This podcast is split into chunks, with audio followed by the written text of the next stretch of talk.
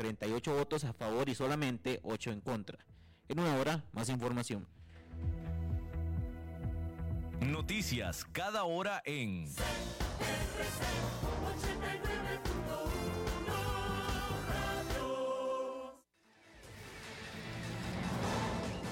Más noticias en nuestra web crc891.com. Seguimos en Facebook y Twitter como CRC891 Radio y en Telegram como Noticias CRC. Transcomer, puesto de bolsa de comercio, presenta a las 5 con Alberto Padilla.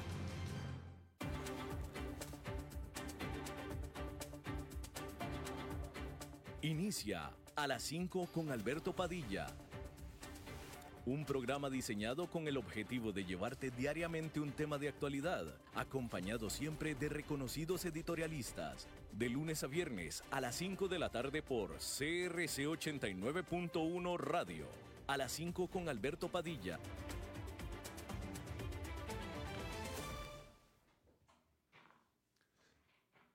Hola, ¿qué tal? Saludos, bienvenidos a esta emisión de A las 5 con su servidor Alberto Padilla. Muchísimas gracias por estarnos acompañando. Gracias por estar ahí. Le mando cálidos saludos desde la señal y las instalaciones de CRC 89.1 Radio en San José, Costa Rica, desde donde estamos transmitiendo hasta el punto en el tiempo y en el espacio en el que usted nos está escuchando, porque estamos saliendo en diferentes vías simultáneamente, por ejemplo en Facebook Live, en la página de este programa, a las 5 con Alberto Padilla. Estamos disponibles en el canal de YouTube también de este programa.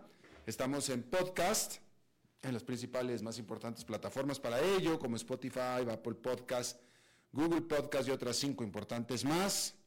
Aquí en Costa Rica este programa que sale en vivo en este momento a las 5 de la tarde se repite todos los días a las 10 de la noche aquí en CRC 89.1 Radio. En esta ocasión me acompaña al otro lado de los cristales, tratando de controlar los incontrolables, el señor David Guerrero y la producción general de este programa siempre poderosa desde Bogotá, Colombia, a cargo del señor Mauricio Sandoval. Hay que comenzar informándole que el grupo militante islámico que controla el gobierno de la franja de Gaza, Hamas, liberó un sexto grupo de rehenes mientras continúan las negociaciones para extender la tregua entre Israel y este grupo militante.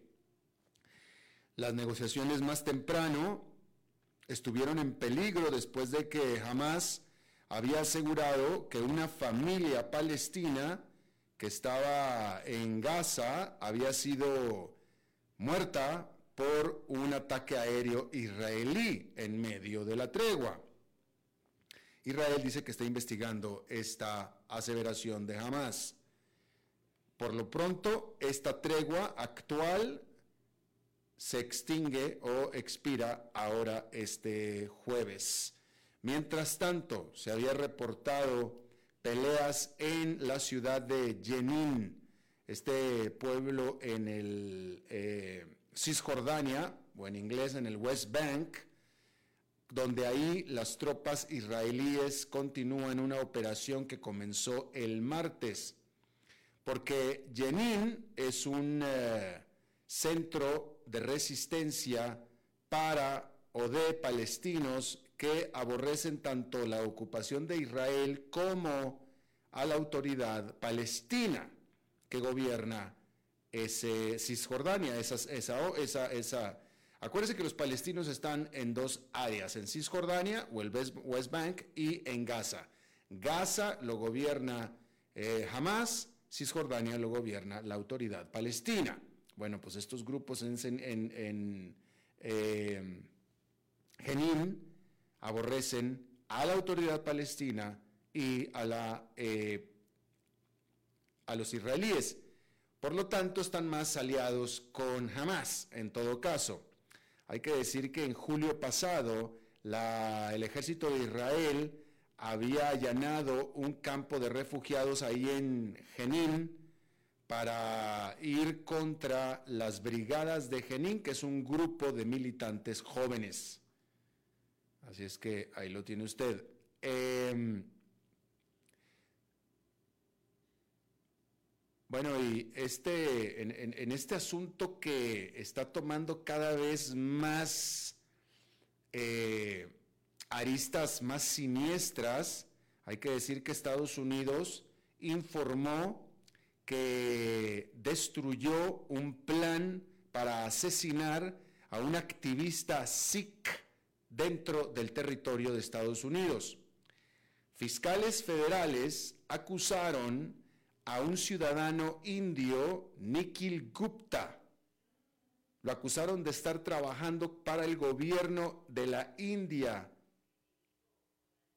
específicamente con un oficial del gobierno de la India para contratar a un francotirador. Eh, el objetivo era esta persona, Sikh, de nombre Gurpatwat Singh Panun quien resulta que es un ciudadano estadounidense, pero que está involucrado con un grupo en la India que eh, aboga y presiona para crear un estado separado Sikh. Eh, los Sikh son una, religión, son un grupo religioso, eh, no, no, sé si llamarlo un grupo étnico, pero ciertamente un grupo religioso que está en el norte de la India y usted, eh, eh, ellos son Sikh, no son hindús, esa es la diferencia. Eh, y en la India se reconoce, o si usted los quiere reconocer, son los que usan turbante. Los Sikh usan turbante, los hindús no. Los Sikh sí. Y por eso quieren formar este estado separado. Pero todo esto toma dimensiones inesperadas porque esta acusación que está haciendo Estados Unidos es recuerda a la que hizo hace tan solo un par de meses el primer ministro de Canadá, Justin Trudeau, eh, lo hizo en septiembre, acusando que un asesinato que ahí hubo de un ciudadano canadiense Sikh, también involucrado con el grupo separatista en la India, había sido asesinado por el gobierno de la India. Y esto puso en tremendos problemas, tremendos problemas diplomáticos de, entre Canadá y la India, puesto que la India niega totalmente cualquier involucramiento en esto, y ahora Estados Unidos está diciendo lo mismo. Después se supo que Justin Trudeau dijo lo que dijo, porque él, él, él citó inteligencia, pero después se supo que esa inteligencia había sido Estados Unidos. Así es que originalmente quien está detrás de todo esto pareciera ser que es Estados Unidos, y ahora lo sabemos, y ahora es Estados Unidos directamente quien acusa a la India de esto. Eh, vamos a ver qué implicaciones tiene esto con la India. Hay que decir que el ministro de Relaciones Exteriores de Suecia, Tobias Billström, aseguró que había, o dijo que había recibido aseguranzas por parte de su contraparte turca o turco de que este país pronto eliminaría todas las objeciones para que Suecia se pueda adherir a la OTAN. El canciller de Suecia habló precisamente en una reunión de la OTAN en Bruselas y ahí dijo que Hungría también ratificaría la petición de Suecia de pertenecer a la OTAN. Ambos países, Turquía y Hungría, habían estado bloqueando la solicitud de Suecia para pertenecer a la OTAN por más de un año específicamente porque Turquía acusa a Suecia de albergar a terroristas, a terroristas turcos. Em, cosa que pues puede ser cierta. Eh, esto ya lo hemos hablado mucho. Eh, Suecia tiene esta tradición de dar asilo político a los que Suecia considera son perseguidos políticos que podrían ser perseguidos políticos, precisamente sí, sí podrían ser perseguidos políticos, pero en sus países son considerados terroristas. Eh, y muchas veces, efectivamente, sí lo son. Son eh, activistas que apoyan o incluso impulsan actos violentos contra sus gobiernos. O sea, digo, hay que decir una cosa, si, usted en su país eh, apoya o incita o, hace, ejecuta un movimiento armado o violento para cambiar de régimen o en contra de su gobierno, en lo que para usted pudiera ser un acto en busca de libertad o en busca incluso de la democracia, etcétera, pues usted para ese gobierno suyo nacional, usted es un terrorista. Discúlpeme, pero pues usted es un terrorista para su gobierno. Para usted y para los que lo apoyan, usted será un activista y un héroe, pero para su gobierno usted va a ser un terrorista, definitivamente. Bueno, para Suecia usted va a seguir un perseguido. Bueno, y, por tanto, en el momento en el que su gobierno usted lo considera un terrorista, usted es un perseguido político. Digo, partamos de ahí. Y desde el momento en el que usted es un perseguido político, muy probablemente tenga la bienvenida en Suecia. Eh, eh, sí, este, y todo funcionaba muy bien hasta que Suecia quiso entrar a la OTAN.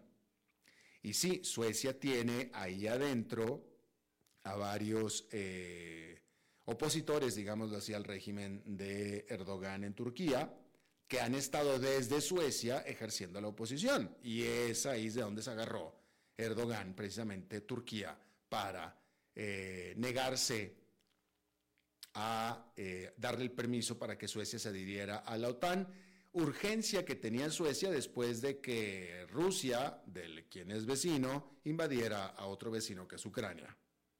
Así es que, y parece que, eh, digo, Erdogan lo, dijo muy fácil, le dijo a Suecia, mira Suecia, tú le bajas a tu asunto de estar eh, eh, dándole asilo político y que anden en tanta libertad mis terroristas que se van para Suecia, y yo te doy permiso de que entres a la OTAN, nada más que le bajas a tu asunto y me los mandas para acá. Y Suecia tuvo que hacerlo, tuvo que hacerlo. Así es que bueno, ahí está usted. Eh, se está reportando que en México cinco periodistas fueron heridos por balas en dos incidentes separados este martes, siendo el peor día de violencia para periodistas en México en 10 años. Eh, estos incidentes se reportaron en el estado de Guerrero y también en Michoacán, ambos estados plagados por eh, pandillas y bandas del narcotráfico. Se está reportando lo que ya se conoce, que México es entre los países más peligrosos para ser periodistas. El año pasado, México registró el mayor número de periodistas muertos en la historia.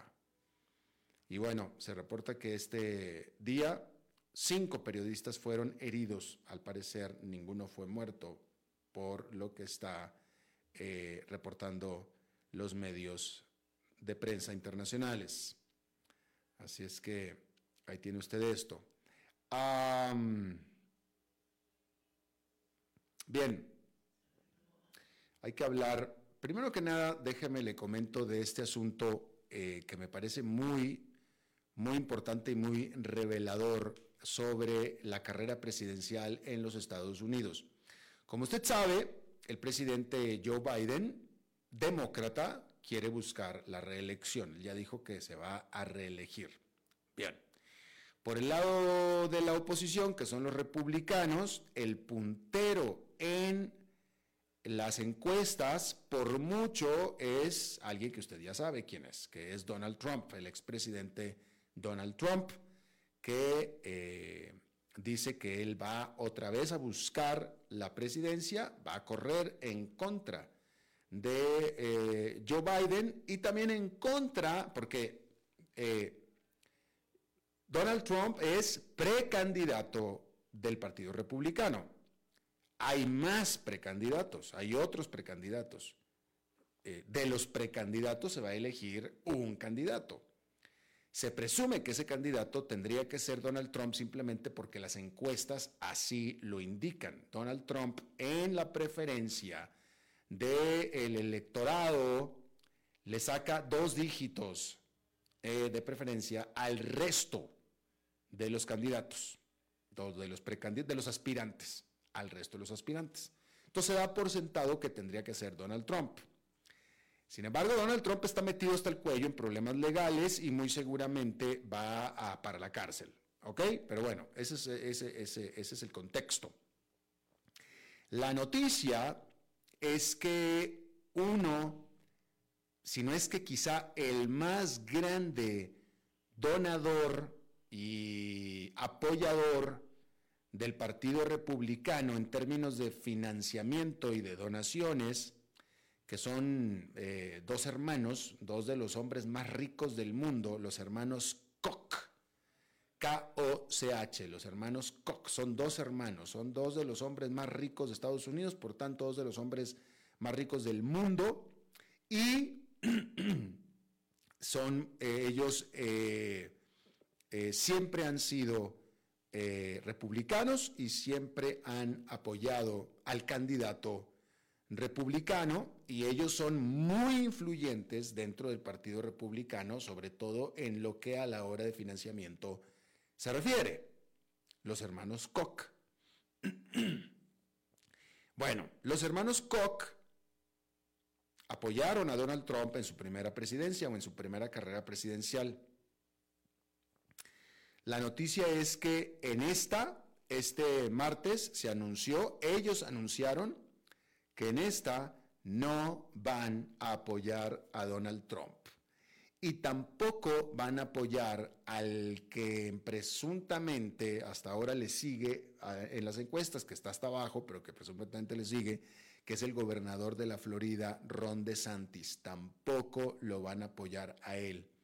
Los hermanos Koch anunciaron que van a apoyar a Nikki Haley, que es la mujer la eh, única mujer entre los precandidatos republicanos, que ha tenido un buen desempeño en los debates eh, de estos precandidatos. Estos precandidatos republicanos han tenido ya tres debates, si no me estoy equivocando en la cifra, han tenido ya tres debates, a ninguno ha asistido Donald Trump, pero está bien porque a Donald Trump ya lo conocemos, ya la gente lo conoce, estos debates han sido, han sido para conocer a quien quiere competir contra o con Donald Trump. Y entre ellos está Nikki Haley. Nikki Haley ha hecho un buen papel. Y bueno, pero la gran noticia, notición diría yo, es que los hermanos Koch acaban de elegir a Nikki Haley para eh, su apoyo. Ellos van a apoyar a Nikki Haley, ni siquiera a Ron DeSantis y definitivamente no a Donald Trump. ¿Y por qué no van a apoyar a Donald Trump? Y bueno, precisamente por lo mismo que yo aquí le he estado diciendo todo este tiempo, porque ellos lo dicen y lo dijeron así. Donald Trump no puede ganarle a Joe Biden. Y eso lo dijeron los hermanos Koch. Donald Trump no le va a ganar y no es quien pueda ganarle a Joe Biden. Y tienen toda la razón tienen toda la razón. Si usted sigue mi programa, usted sabe que yo siempre lo he dicho. En primer lugar, Donald Trump ya perdió una vez contra Joe Biden. Ya perdió una vez. Y va a volver a perder. Por una razón muy sencilla. Y, lo hemos visto, digo, ahí está. Primero que nada, hay que recordar que Donald Trump nunca, nunca ha ganado una elección popular. Jamás, nunca. Donald Trump nunca ha ganado la mayoría de los votos populares en una elección en la que él haya participado o haya apoyado. Nunca. Recuerde usted que cuando él ganó la presidencia, ganó por el sistema de colegio electoral.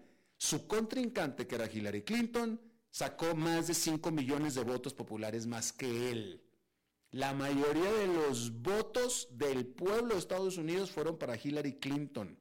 Pero por el sistema de colegio electoral, el triunfo fue de Donald Trump. Esa fue la única elección en la que él participó. Después de esa, ha estado apoyando elecciones. En todas las que él ha apoyado, todas ha perdido. Donald Trump genera rating, no genera votos. Esa es la realidad. Y los hermanos Koch lo saben. Y por eso están haciendo lo que están haciendo no van a apoyar a Donald Trump, van a apoyar a Nikki Haley. Muy probablemente también adelantando que probablemente esté en la cárcel Donald Trump y que probablemente el Partido Republicano ni siquiera lo vaya a nominar. Pero bueno, ese es otro asunto. Ahí está eso. Eh, muy revelador este asunto. ¿eh? Bien, ayer le informé que falleció, eh, que tristemente falleció Charlie Munger, quien fuera el vicepresidente de la empresa Berkshire Hathaway, siendo el presidente Warren Buffett, uno de los hombres más ricos del mundo. Charlie Munger murió este martes a los 99 años de edad. Él, junto con Warren Buffett, manejan o manejó eh, Berkshire Hathaway, eh, que había... Berkshire Hathaway originalmente, originalmente era una empresa textilera, originalmente. Pero, ¿qué es hoy en día y qué fue? ¿Qué, o sea, ¿qué es lo que hizo Berkshire Hathaway? ¿Cómo hicieron su dinero Warren Buffett, pero también Charlie Munger? Eh, Berkshire Hathaway, cuyas acciones cotizan en bolsa, lo que era era una empresa inversionista. Eso es lo que era. Haga de cuenta que usted hace una empresa que eh, lo que se dedica es a el dinero que tienen, invertirlo en otras empresas. Eso, es lo que es. Eso es lo que es, una empresa inversionista. ¿Sí? e hizo a los eh, dueños de Berkshire Hathaway, vaya, no a los dueños, a los controladores de Berkshire Hathaway, porque la empresa era listada. Entonces, Berkshire Hathaway en teoría tuvo que haber hecho millonarios a mucha gente más que poseía y que posee acciones de Berkshire Hathaway, ¿sí? Pero es muy interesante, usted recuerda, el, el, el, más conocido de los dos pues era Warren Buffett, pero Warren Buffett nunca pudo haber hecho nada, y él mismo lo ha dicho, sin Charlie Munger. Era su mano derecha. Eh, Charlie Munger un poquito mayor, un poquito mayor que Warren Buffett. Charlie Munger murió de 99, Warren Buffett está como en los 92, 93, ya también muy mayores, ¿sí? Pero yo aquí quiero hablar de lo que, bueno, eh, eh, toda la prensa especializada se ha estado volcando en todo esto, ¿no? Pero es en cómo ellos tuvieron el éxito que tuvieron como inversionistas. Ellos son inversionistas, no son empresarios, son inversionistas. Eso es lo que son. Eh, fíjese, uh, Berkshire Hathaway tuvo una utilidad promedio en sus inversiones anual del 20% anual entre 1965 y 2022, es decir, en 57 años. Básicamente 57 años. En 57 años, una ganancia anual promedio de 20%, que es el doble que el indicador SP500. El doble.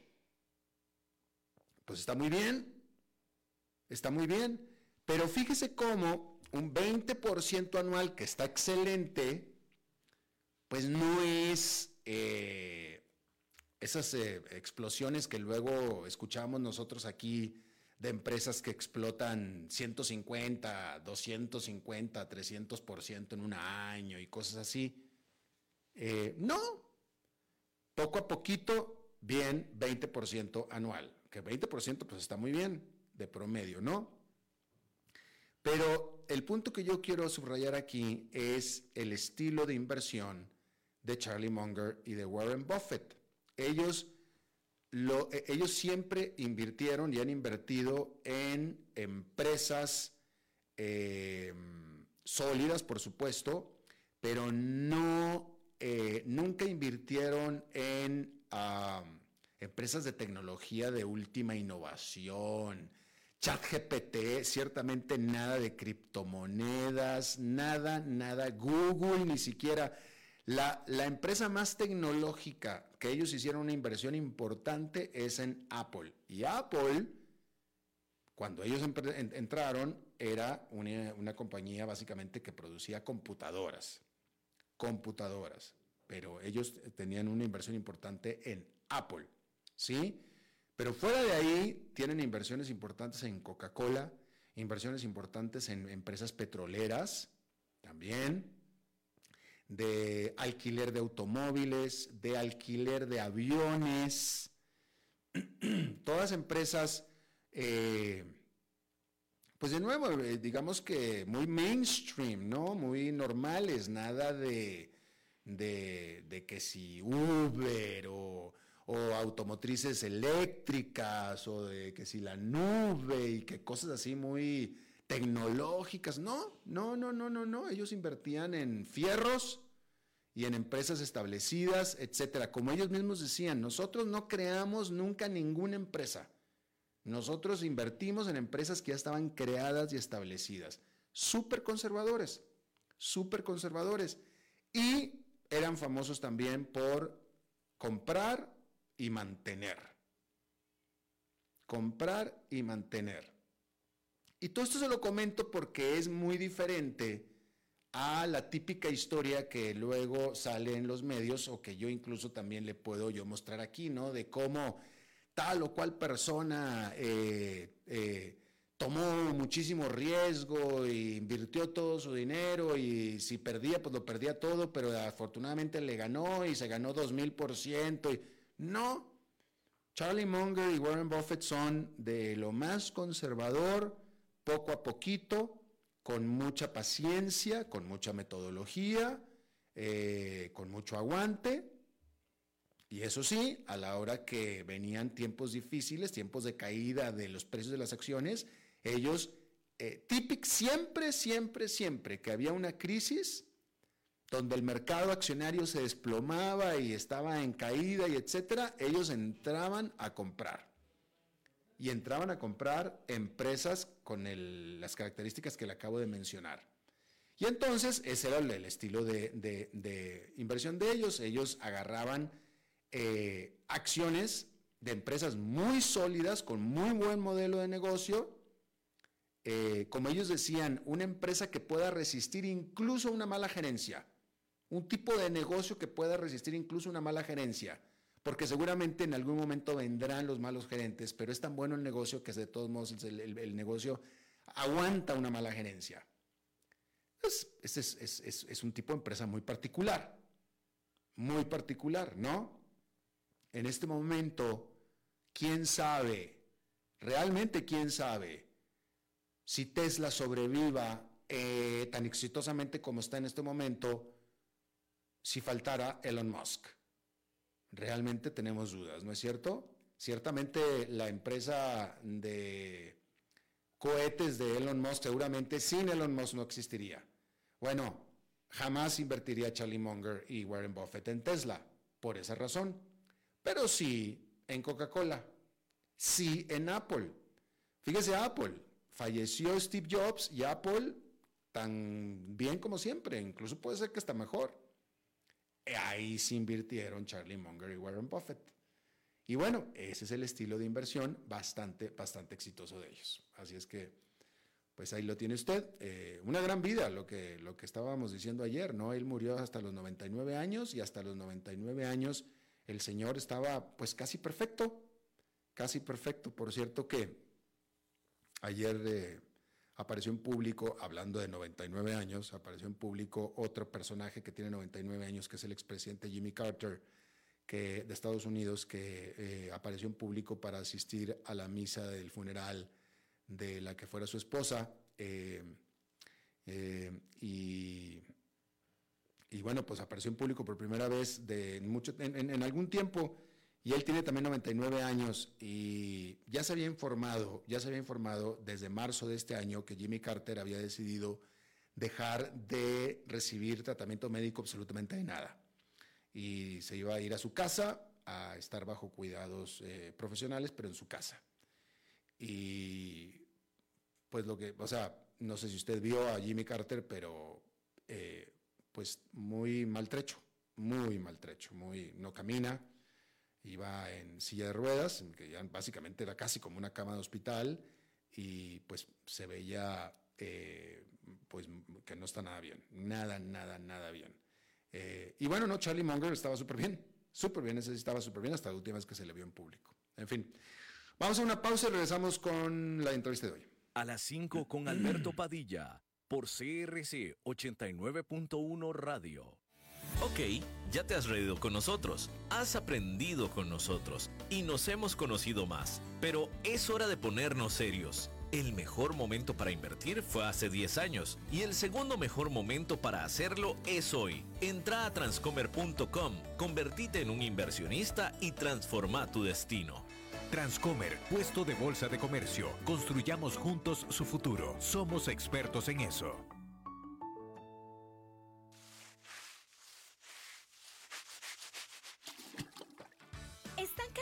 De limpiar tanto el piso de su casa? No sufran más. Cambien esta cerámica con porcelanatos pulidos antibacteriales y súper fáciles de limpiar. En Porcerámica, número uno en porcelanatos.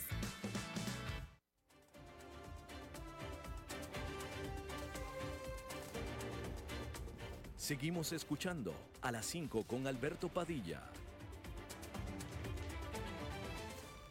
Gracias por continuar con nosotros. Vámonos a Panamá eh, en este tema que nosotros estuvimos siguiendo en este programa, donde después de eh, movimientos eh, ciudadanos civiles, con la gente saliendo a las calles de una manera histórica en protesta, de la concesión de una mina de cobre en Panamá, finalmente que causó todo tipo de problemas políticos, finalmente la Corte Suprema de Panamá determinó que el otorgamiento de esta concesión de esta mina fue inconstitucional, con lo que pues aparentemente se le pone fin a este asunto que eh, tomó unas aristas políticas y sociales que nadie se imaginaba.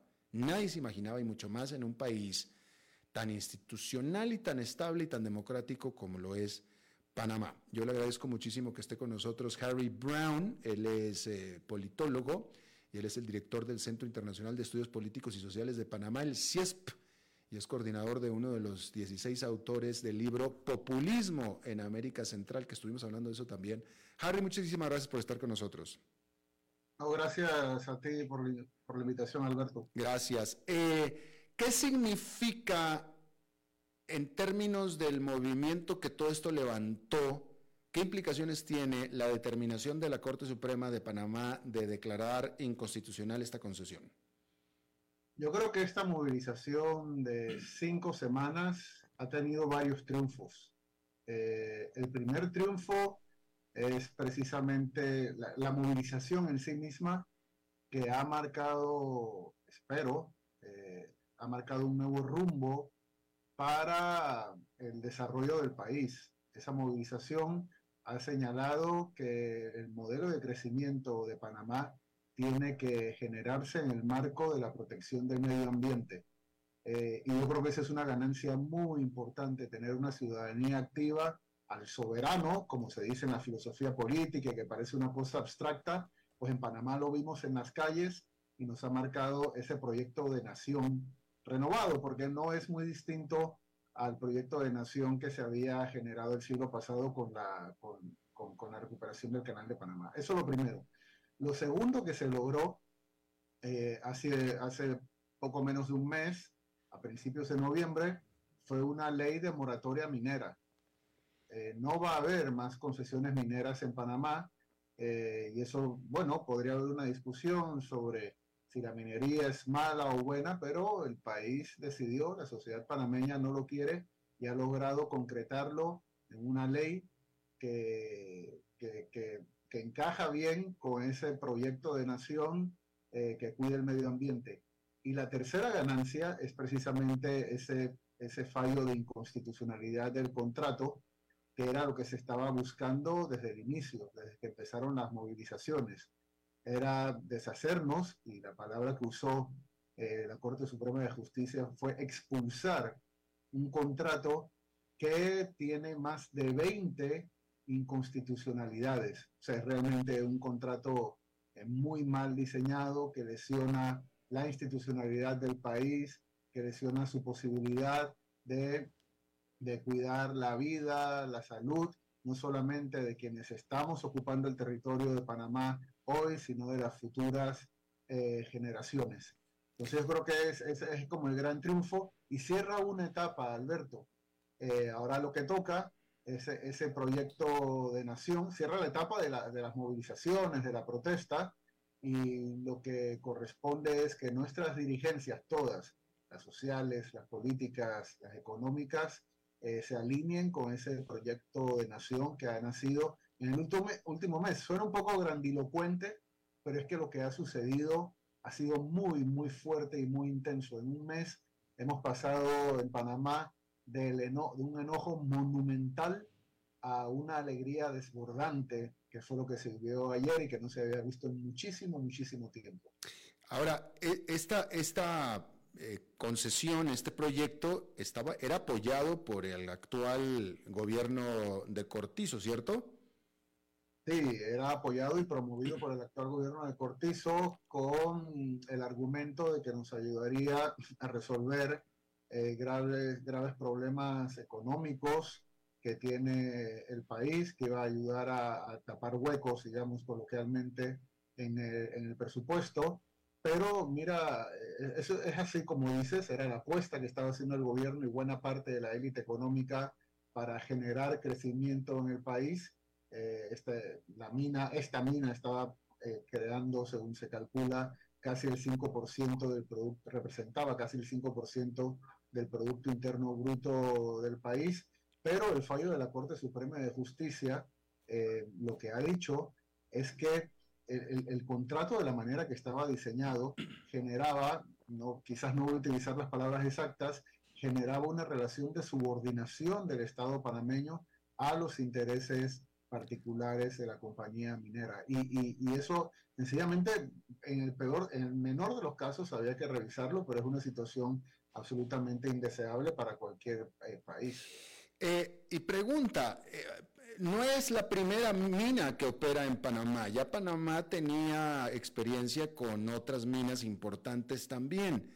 ¿Por qué esta era diferente? ¿Por qué, ¿Por qué en las otras no se determinó que Panamá estaba subyugándose a intereses extranjeros y con esta sí?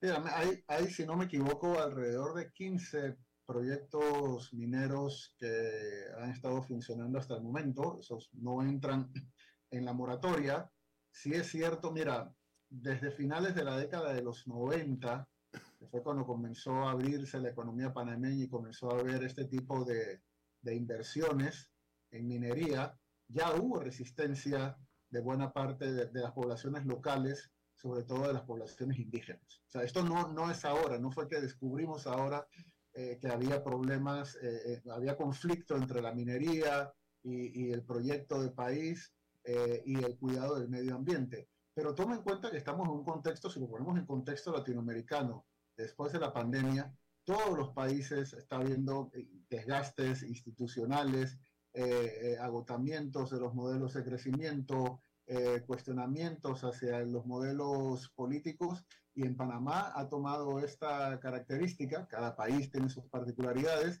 y ha sido precisamente la historia de anti-enclave del pueblo panameño, estoy hablando de la superación de la zona del canal del siglo pasado, lo que finalmente ha movilizado, de la manera que lo vimos, al país en contra de, esta, de esta mina, porque el contrato eh, era tan, pero tan exageradamente ventajoso, es lo que ha dicho la Corte Suprema de Justicia, tan exageradamente ventajoso para la empresa que prácticamente creaba un nuevo enclave en el territorio panameño. Y podrás entender que históricamente para la población panameña esta es una idea insoportable. Eh, eh, pero eh, esto me está sonando a mí, vaya, el lenguaje que tú estás citando por parte de la Corte Suprema me suena un lenguaje cargado muy políticamente. La pregunta en realidad es, esta mina, después, ahorita hablamos del ambiente, ahorita hablamos de eso, pero esta mina, ¿dejaba dinero a las arcas de Panamá, sí o no? Mucho dinero, sí o no?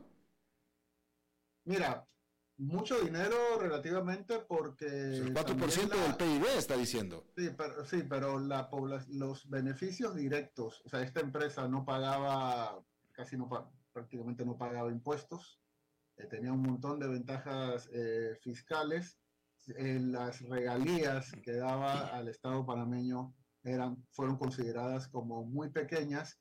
Pero precisamente ahí es donde está lo complejo del asunto.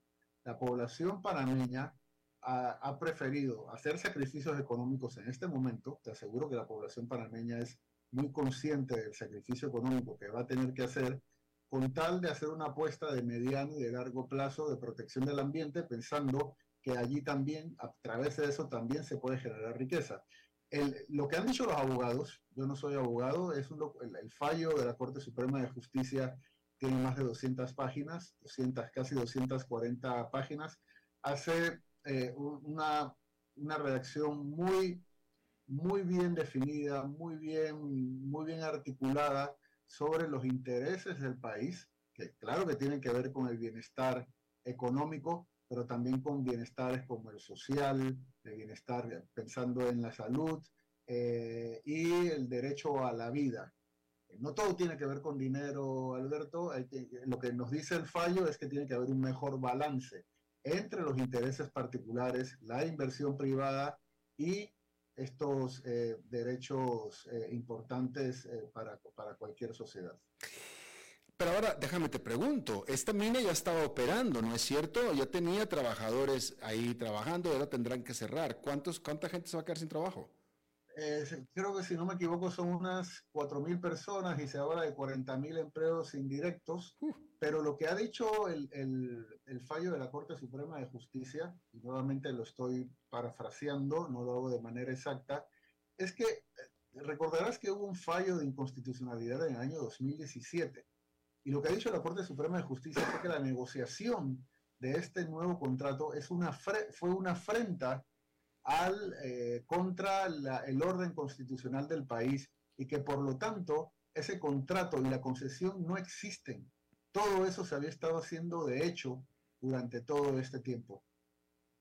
Estamos hablando, estamos hablando de un contrato que tiene, creo que lo dije antes, más de 20, creo que 25 inconstitucionalidades, inconstitucionalidades eh, fallas constitucionales en el contrato. Es, es tremendo, es, es demoledor. ¿Qué, ¿Qué, gobierno fue el que dio esta concesión? ¿Martinelli? No, esto viene desde el año de 1997. Todos los gobiernos desde aquella época de los partidos principales han tenido algo que ver, no te puedo decir exactamente qué, con, con esta concesión de minería. En el gobierno de Martinelli también hubo movilizaciones en las zonas indígenas muy fuertes que, que, que, en las que hubo muertos y que generaron una primera moratoria minera en, en la comarca indígena Noble. Eh, entonces, como te digo, esto no es nuevo, pero en el contexto post pandemia, pues ha generado estas movilizaciones inéditas. ¿Y cuánto le va a costar a Panamá? Eh, porque esto es una concesión, eh, hay una empresa, en este caso canadiense, que invirtió dinero, que, que, que había un contrato firmado, etcétera. ¿Cuánto le va a costar a Panamá el romper este contrato? No se sabe. Eh, se espera que haya arbitraje, un arbitraje internacional. Eh, eso se da por hecho. Lo que dicen los abogados especialistas es que el fallo constitucional, de la manera en que se, se ha redactado y las inconstitucionalidades que se han encontrado, eh, arman muy bien la causa panameña por motivos ambientales, por motivos de derechos eh, de salud eh, se habla de que el arbitraje, si Panamá lo pierde, podría ser de unos 10 mil millones de dólares. Mm. Todo, de todo eso el país es, la sociedad es muy consciente, pero pues, la población ha estado dispuesta a ir a ese arbitraje con la convicción de que puede ganar. También se sabe que se puede perder, pero incluso se está hablando de que, debería ser Panamá quien demande a la empresa minera eh, en este caso. Voy a hacer aquí, eh, déjame te hago una, última pregunta. Eh, eh, Panamá, pa, primero que nada, Panamá es uno de los países de toda América Latina que más crecimiento ha tenido durante las últimas décadas. Un crecimiento sostenido muy importante, con mucha estabilidad económica, etcétera. Y en muchos sentidos ya Panamá es un, es una, es un país de ingreso medio con una prosperidad muy, muy importante. Eh, y una de las características que distinguían a Panamá es que Panamá no tenía visible, cuando menos, un movimiento de izquierda radical, que era el único país en América Latina donde, no es, donde es, es, sucedía esa circunstancia. Junto con todo además que acabo de, de explicar, con mucho crecimiento económico, mucha prosperidad, etcétera. Ahora me parece que estoy viendo visos de una izquierda radical tipo la- el resto de Latinoamérica. Eh, no, mira, Panamá es un país de ingreso alto, uno de los, eh, Uruguay, Panamá, creo que Chile también está allí, eh, y ha logrado esos indicadores económicos sin minería. O sea, el, el- el modelo de crecimiento de Panamá no ha tenido la minería como uno de sus, de sus motores, ¿Cierto? Eh, a, a diferencia de Perú, por ejemplo. a diferencia de Perú y de Chile, si, Ujú. si no me equivoco. Sí. Y lo segundo es que, a ver, nada de esto quiere decir, lo dicen las encuestas, que Panamá es enemigo ahora de los empresarios o de la inversión privada o está en contra del modelo de mercado en absoluto. Todo lo contrario. Yo creo que el mensaje que está enviando el país es que le interesa una inversión privada que quiera que los panameños, que la sociedad panameña sea, sea socio de esa inversión, de esa inversión privada. Y eso sí, en el CIEPS nosotros hemos estado estudiando estos asuntos ideológicos a través de encuestas y análisis de actores. Realmente la población panameña no, eh, no aborda los temas políticos desde un espectro de izquierda y derecha. Hay organizaciones sindicales y, y profesionales de izquierda, pero son minoritarias y realmente no logran movilizar a la, a la población. Yo creo que no hay que confundirse no hay un peligro de un giro abrupto de Panamá hacia la izquierda, eh, sino que lo que ha hecho la población en esta ocasión es precisamente dar una directriz para fortalecer el modelo de crecimiento que tenemos en las próximas décadas, generando bienestar pa- para todos y para todas. Ya, 30 segundos. El gobierno de Cortizo quedó como lame duck, como un pato cojo ya, ¿no? Sí, ya ha tenido una pérdida de, de legitimidad desde antes, no solamente por esto, pero ha perdido muchísima autoridad. Eh, quedan unos seis, siete meses de gobierno y lo que esperamos es que dé señales suficientes para generar una nueva base social que le permita terminar. O sea, Mm. todos, la mayoría de la población quiere que el gobierno termine porque de no hacerlo generaría una crisis ahí sí mucho, mucho más difícil. Harry Brown, eh, director del Centro Internacional de Estudios Políticos y Sociales de Panamá, el CIESP, te agradezco muchísimo haber charlado con nosotros esta tarde. De nada, es un placer, hasta luego. Hasta la próxima. ¿Vamos a una pausa o nos vamos directito? Vámonos directito porque es miércoles y el miércoles eh, nos ponemos serios y vamos a cambiar a temas bastante serios y formales con nuestra buena amiga, compañera Maritza. Ay, estás allí, estás allí. ¿Cómo estás, Maritza? Estoy aquí, sí, así es. ¿Cómo estás? Mira, Este, bien, hoy es el día, me están diciendo aquí, hoy es el día de la lucha contra el cáncer de próstata. ¿Ya te hiciste la prueba? Del cáncer, ¿hay prueba de cáncer de próstata?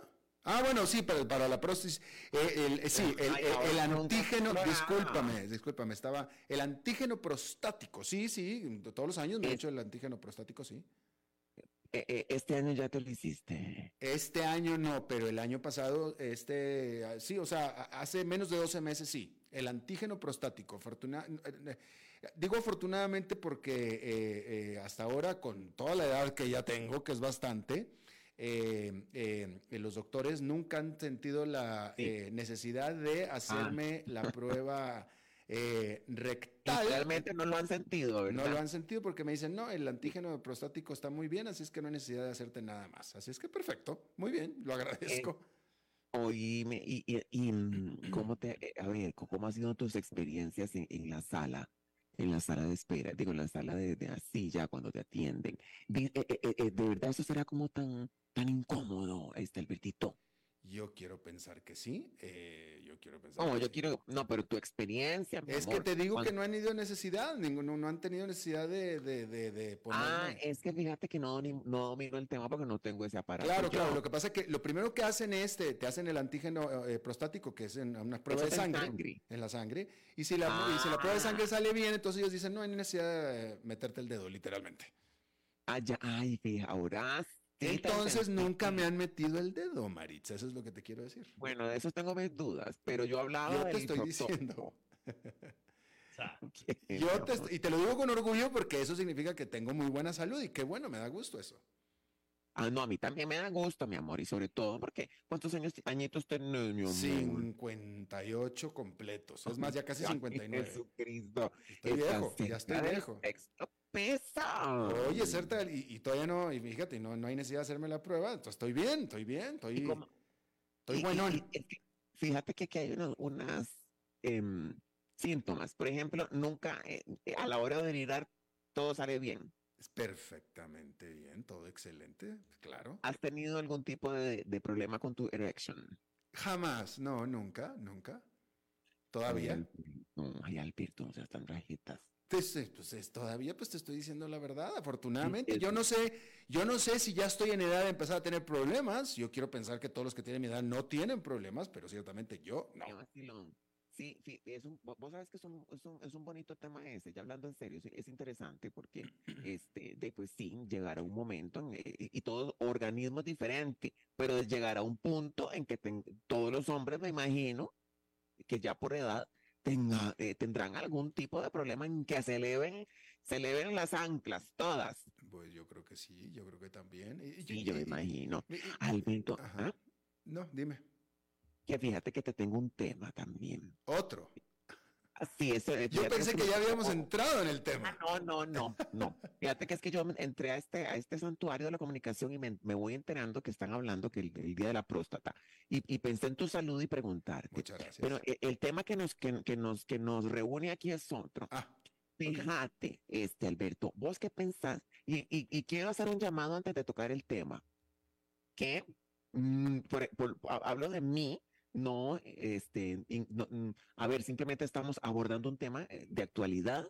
Entonces, como que abramos nuestras mentes, porque a veces hay gente como que se, se- ay, yo no sé, vos sabes como ahora que todo el mundo se, eh, ah, em, se, se, ¿cómo se llama? Se, mm, sí, sí, por tonteras, y simplemente es, es un tema que está en la mesa. Ok. eh, Eh, por si las moscas, este, David, el dedito en el botón rojo, por favor, porque esto No, es puede tomar cualquier rumbo. A ver, Oíste, no, mi amor, estamos hablando con total naturalidad. es no, que ya me no es nada espantas de repente, Maritza.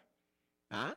Me espantas de repente. Ay, no, mi amor, es que no, no es a vos, es a la gente que a veces es como un poco especial. Bueno, a ver, vamos, venga. Este, mm, Ya, fíjate déjame, me abrocho me- los cinturones de seguridad. No, deme donde aquí el otro se agarre. la- Oíste, fíjate que en la universidad en Costa Rica, quiero saber tu, tu opinión y la, y la opinión del público. Si es, si ustedes piensan que es em, necesario o no. Pusieron baños y me encanta, eh, aquí es donde yo me molesto un poco, pero voy a, a respirar. Baños inclusives. Ahí estás ahí. Aquí estoy, aquí estoy, te estoy escuchando. Entonces, dice que pusieron nuevos baños en, en la Facultad de Ciencias Sociales. Amplió el uso de baños inclusives. Este, entonces estamos hablando, veme, que son, veme el combo. Personas, este, que, que mm, estos términos que son complicados, que los no binarios, los que se creen, los que no, los que... eh, eh, eh, es muy, muy amplio el, el rango. Y también meten a las personas con discapacidad en esta nueva categoría. A mí me da miedo, Alberto. A mí me da miedo estar con una necesidad, yo estar obrándome y no saber a cuál entrar. Yo decir, ¿a cuál baño entro? Ajá. Este, ajá. ¿Qué más? No, no, no, no, no, no, no. Ah, no. me estás preguntando ahora a- mí. No, vamos a, vamos dando nuestra opinión. Este, ¿qué opinas? ¿Qué tan necesario crees vos que sea rotular un baño Yo, francamente. como incluso, como inclu a, a mí me parece innecesario. ¿Vos qué Ah, opinas? Pues yo creo que también es innecesario. Es decir, cualquier persona, eh, mira, eh, me acaba de pasar el, ahora el, ¿cuándo me pasó? El sábado, que es una recurrencia de los últimos años, que cuando menos en el baño de hombres, yo no sé en el de mujeres, pero tú entras al baño de hombres público, estoy hablando de un lugar público, y la muchacha que limpia ahí está adentro limpiando con todos los hombres ahí haciendo sus cosas, sin problema. Ay, ¿Me hombre, no. Y, y- Ay, y eso sucede muy seguido, me acaba de pasar el sábado, y ya, ya uno ni ya ni se fija. Entonces, en, lo- en el, en el caso del baño del hombre, tiene el migitorio, que es, una, es, típicamente abierto, o están los retretes o las, los excusados, donde ahí uno cierra la puerta y está Sí. en privado. Y- Y, yo creo que ya con eso uno tiene, hombre, mujer o lo que sea, la privacidad que uno quiere. Si la quiere la privacidad, pues te encierras en el retrete y se acabó. Y ya. sí, yo pensaría lo mismo. Yo pensaría eso. Este, pero no, por eso quería poner el tema. Este, eh, entonces fíjate que dice, eh, me, entré a investigar de qué es la cosa. Entonces dice que es una posibilidad, eh, dice la gente de la universidad, para garantizar la integridad física y emocional de la población LGTBI y para evitar el bullying. Ahora, yo esperaría, este, o sería muy triste enterarme yo que hayan barbajanes que este, a usted qué le importa quién entra a un baño. Ahora no es que vas a compartir el trono, como vos decís. Este, entonces me parece que es un tema complejo, pero ay, yo no sé, yo, yo lo que digo es que como que cada vez se va poniendo como más complicado en los términos. Y uno dice, ¿a dónde voy a hacer pipí? Empezando, Maritza, además que es una tristeza que una universidad se alcahueten estas cosas, porque inclusive es un adverbio. Ni siquiera existe, un, puede existir un baño inclusive. Es una tontera. Ay Dios, Alberto, estás oyendo. Estoy oyendo, ¿cómo ves, Maritza? Este, no, pues bueno, o sea, digo, pues lo que, no sé, digo, yo, o sea, con todo respeto a todo mundo, de nuevo, si lo que uno quiere es privacidad, bueno, pues te encierras en el retrete y se acabó, o sea, listo, pues ya, ya te enseñas en... Bueno, pero ah, entonces hagamos una cosa, vamos a poner esto, e, este, ampliemos el rango este, usamos nuestra imaginación. digamos que vos entras a un baño. Poneme atención, digamos que vos estás, este, y hablo de un hombre porque eh, están más expuestos a la hora de orinar, hablando de los, de los orinales, ¿verdad? Supongamos que vos estás ya con, con, tu sable, con el miembro, con tu aparato afuera. Se está haciendo este, estás haciendo pipí de una forma fluida, porque gracias a Dios no tenés problemas de próstata. Exacto, exacto. Entonces estás con tu chorrito ahí y de repente Alberto Padilla se abre la puerta. Escucha y e imagina. Y entra aquel mujerón, grandota, con aquellos taconzotes, con aquel, este, sus curvilíneas, su curvilínea figura. Se te pone la par tuya y te dice como con una voz como la mía, buenas tardes. y empieza a orinar. ¿Te sentirías cómodo? Vaya, me sorprendería, pero no, me importaría. Pues, o sea, pues ok. ¿Le pides el número? No, no, no creo tampoco que le voy a pedir el número, pues, ni para qué. Pero, pero, o sea, me, parecería raro, me parecería extraordinario, pero de que me sentiría incómodo y todo, no, pues no sé por qué, no, X. No tengo nada de que avergonzarme yo.